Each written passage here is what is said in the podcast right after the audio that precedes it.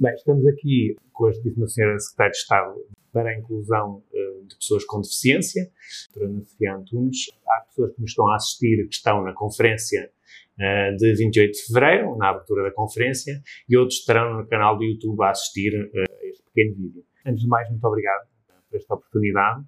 Um, pronto, seria excelente na conferência, mas de qualquer forma já é ótimo ter o seu, o seu ponto de vista e percebemos também um bocadinho aqui, mas era esse o objetivo, o que, é que, o que é que se pretende fazer também, o que é que, o que, é que estão a fazer. Esta conferência tem como tema uh, além do emprego de pessoas com deficiência, também um pouco o teletrabalho. Uh, aqui nos nossos vizinhos espanhóis, até isso é trabalhado em conjunto, em boa medida.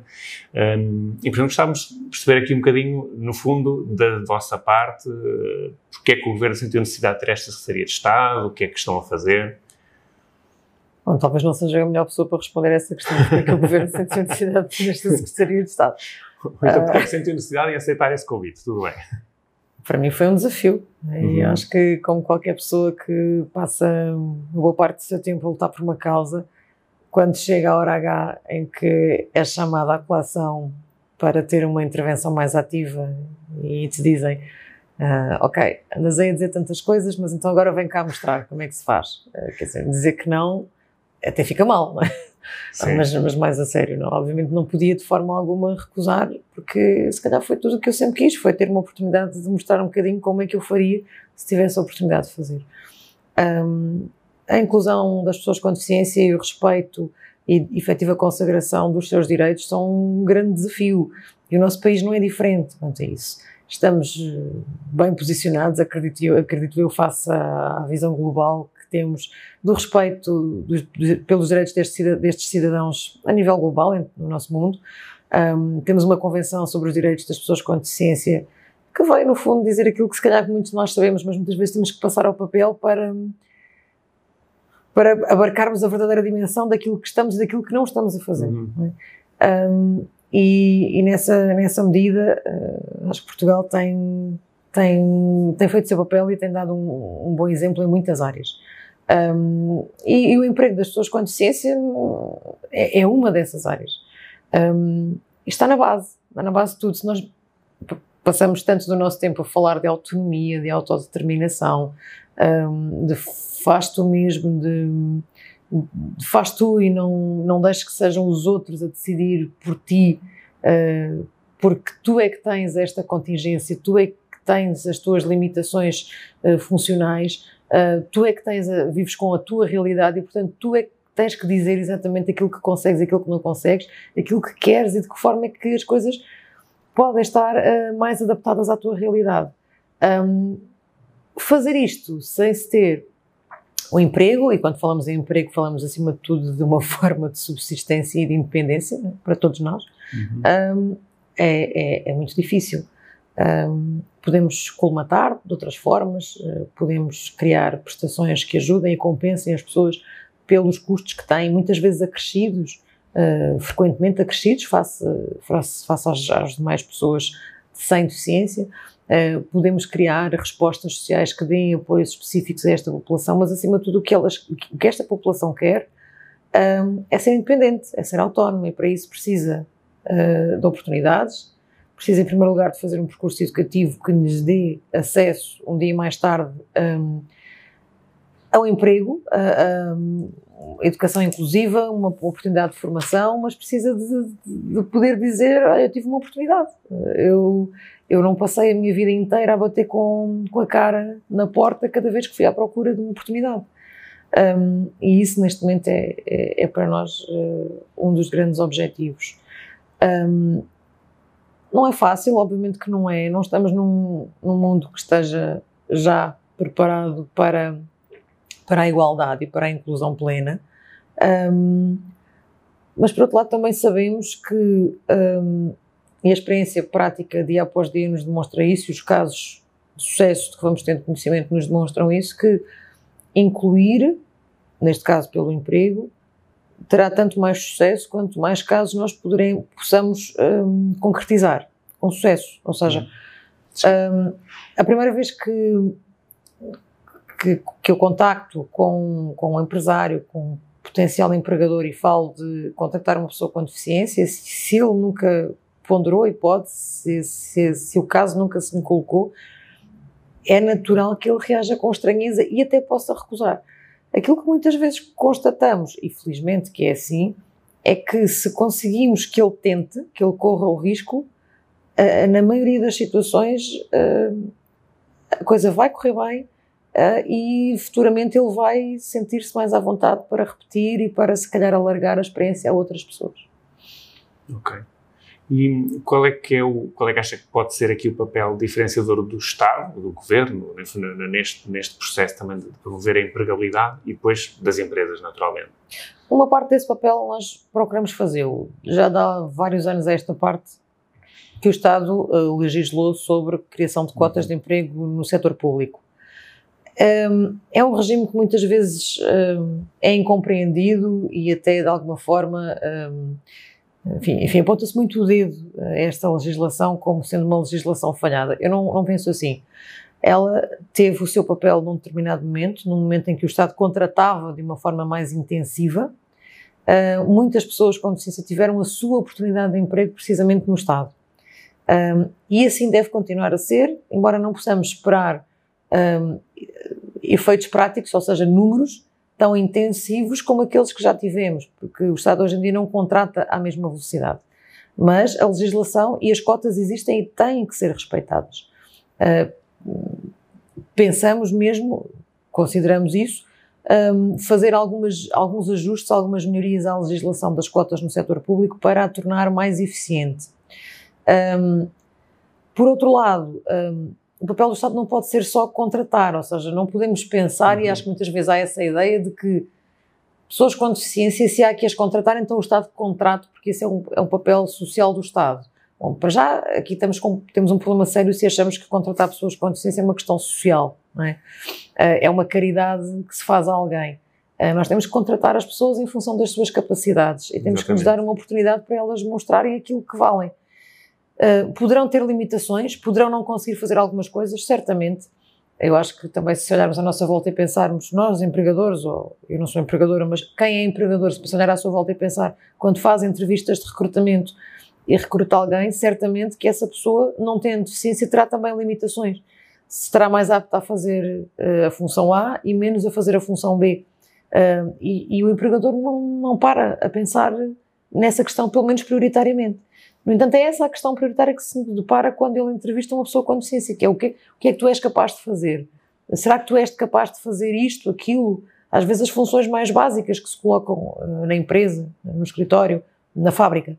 Um, um, por outro lado, uh, o Estado já, já criou, e isso é, é, é, evidente, não sei até que ponto muitas vezes esta mensagem passa devidamente para fora, medidas de apoio à contratação não apenas medidas específicas à contratação de pessoas com deficiência, que existem, apoios financeiros, a subsidiação parcial das remunerações das pessoas com deficiência durante determinados períodos variáveis em função do, do, do tempo pelo do tempo do contrato. Quanto mais longo seja o período uh, definido no contrato maior duração terá esse apoio financeiro por parte do Estado. Um, mas uh, enfim, mais do que isso, uh, as próprias medidas gerais de apoio à contratação, os, os típicos contratos de emprego e inserção, estágios de inserção, que são aplicados uh, à população em geral, são também medidas de apoio que beneficiam muitas e muitas pessoas com deficiência. Ou seja, as pessoas com deficiência não, não são apenas apoiadas por medidas específicas criadas para elas. Um, são, são apoiadas genericamente por todas as medidas de apoio à contratação que colocamos uh, em vigor, digamos. Mais recentemente, uh, é, um, é um diploma recente, uh, entendemos também nesta lógica e um pouco de combater esta visão de que a contratação de pessoas com deficiência é uma tarefa social do Estado, entendemos proceder à regulamentação das cotas no setor privado. É uma medida que, em certa medida, também é algo de certa forma também algo polémica, porque se entende que estamos a limitar de alguma forma a liberdade né, do empregador e impor. Não pensamos assim, entendemos que efetivamente eh, todos nós, cada pessoa, cada entidade, cada empresa tem eh, um papel na sociedade, um papel na inclusão global na sociedade.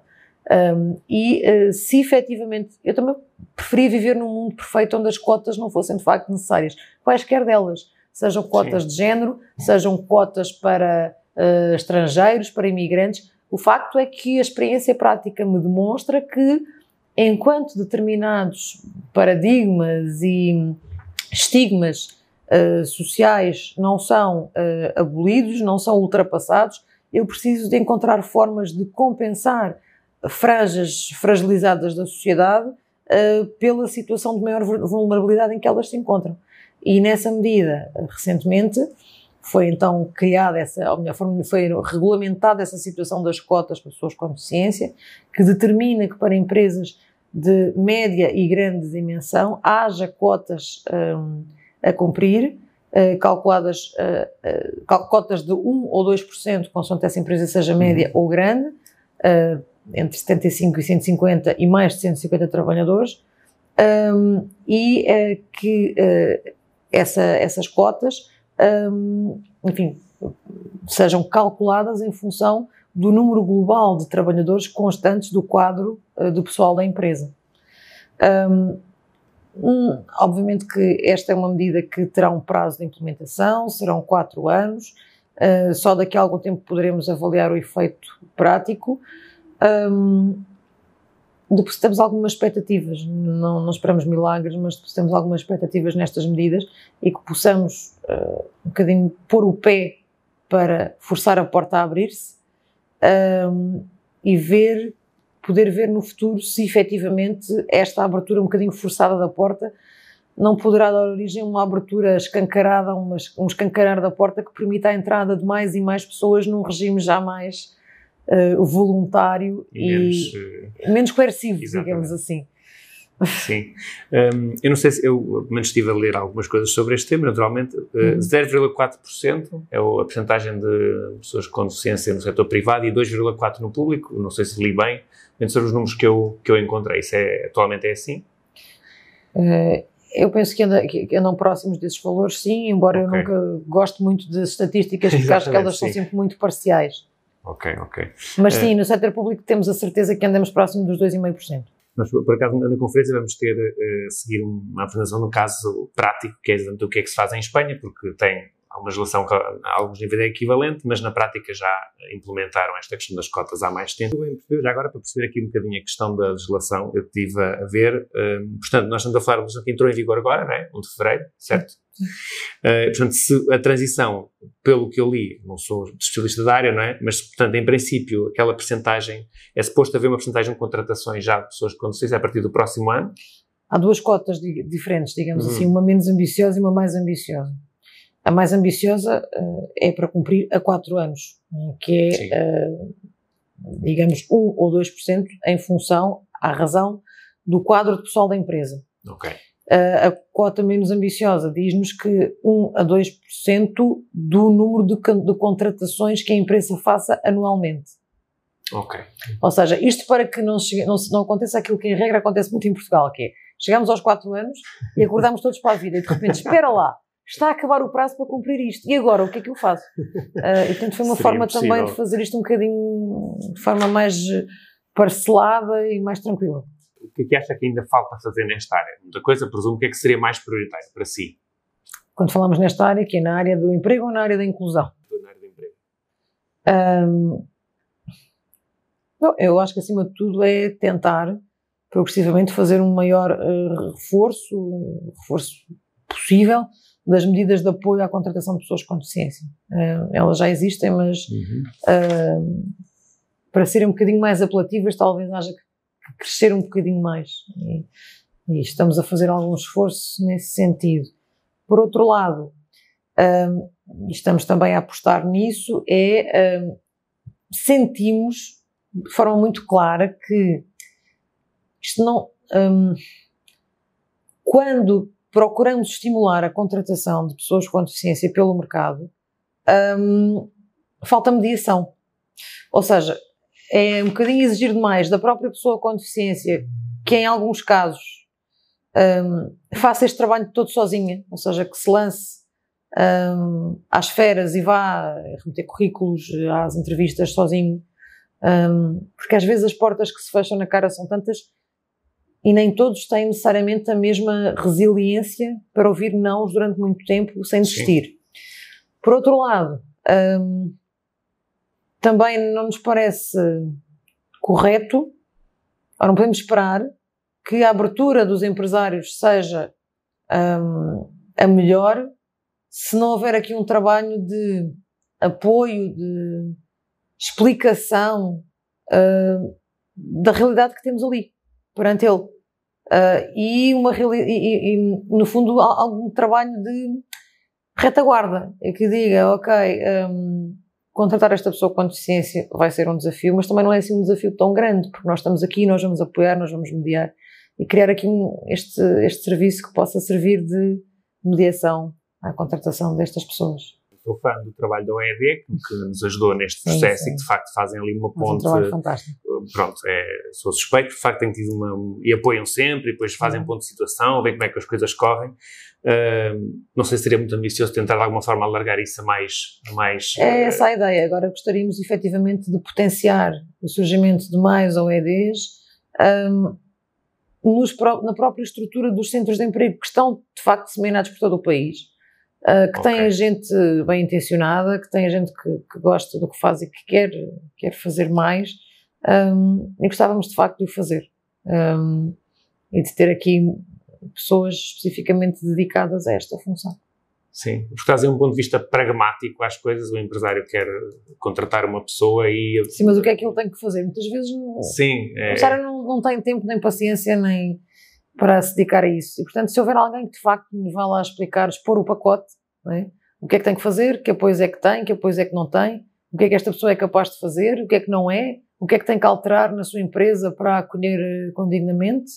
Uh, se houver litígios ou se houver situações de tensão com outros colaboradores, eu estou cá para ajudar. Se de repente algum problema surgir, pode chamar-me que eu vou tentar ajudar. É um pouco isto finalmente, para a nossa plateia e para as pessoas que estão a ver que praticamente serão muitos, serão empregadores, mas não só, o que é que recomendaria, ah, no fundo, às entidades que vieram à conferência ou estão a ver o vídeo, têm algum interesse, mas ainda têm algumas reservas sobre o que é que devem fazer a seguir? O que eu posso recomendar é um, open mind, um, mente aberta. Um, não, não se deixem impressionar pelo, pelas uh, limitações, pelas incapacidades de alguém que vos apareça à frente. Um, pensem, em primeiro lugar, tentem focar-se nas capacidades dessa pessoa, um, porque muitas vezes, aquilo, pelo menos aquilo que a maioria dos empregadores nos reportam quando assumem, quando aceitam este desafio, é de facto encontrarmos um colaborador que veste a camisola, que dá tudo pela empresa, e muitas vezes isto acontece por uma razão muito simples: é que a pessoa que estão a contratar a pessoa a quem estão a dar uma oportunidade, muitas vezes eu não esperava por essa oportunidade e, portanto, vai agarrá-la como se fosse a sua última oportunidade. Um, e o empenho que coloca uh, no exercício dessa função uh, é o maior possível. Um, e também muitas vezes nos reportam situações de um, uma grande modificação e harmonia nas próprias relações de trabalho entre outros colaboradores pelo facto de entrar um colaborador com, com características diferentes na empresa, em determinado momento.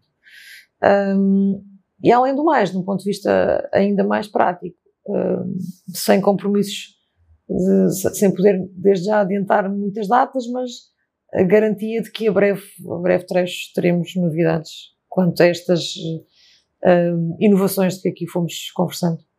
Ok. Muito obrigado. É que agradeço. Obrigado. Obrigado.